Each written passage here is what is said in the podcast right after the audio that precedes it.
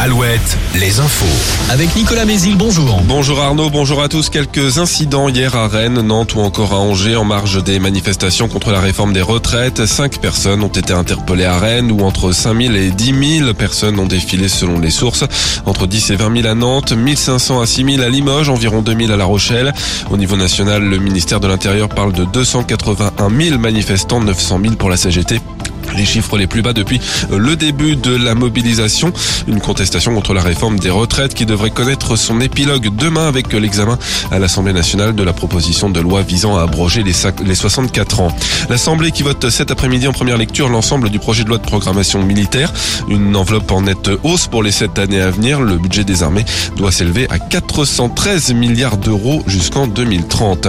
Le projet de loi plein emploi est lui présenté aujourd'hui en Conseil des ministres. Parmi les mesures qu'il comprend, euh, la création de France Emploi qui remplacera Pôle Emploi courant 2024. En Loire-Atlantique, un important incendie hier après-midi dans un magasin de décoration à Orvaux. Le bâtiment a été entièrement détruit, pas de blessés malgré la présence de salariés et de clients quand le feu s'est déclenché. Il a fallu trois heures aux pompiers pour maîtriser cet incendie qui a dégagé un grand panache de fumée noire visible à plusieurs kilomètres.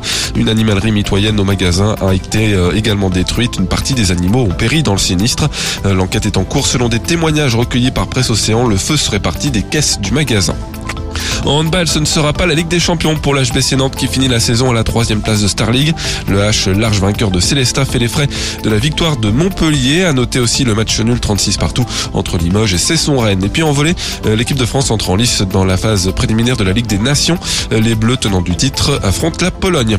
La météo, une nouvelle journée ensoleillée avant Arrivée d'une dégradation demain, quelques nuages bas matinaux sur le nord-Bretagne, mais a priori on ne parlera plus d'orage. Quelques gouttes possibles en fin de journée sur les hauteurs limousines.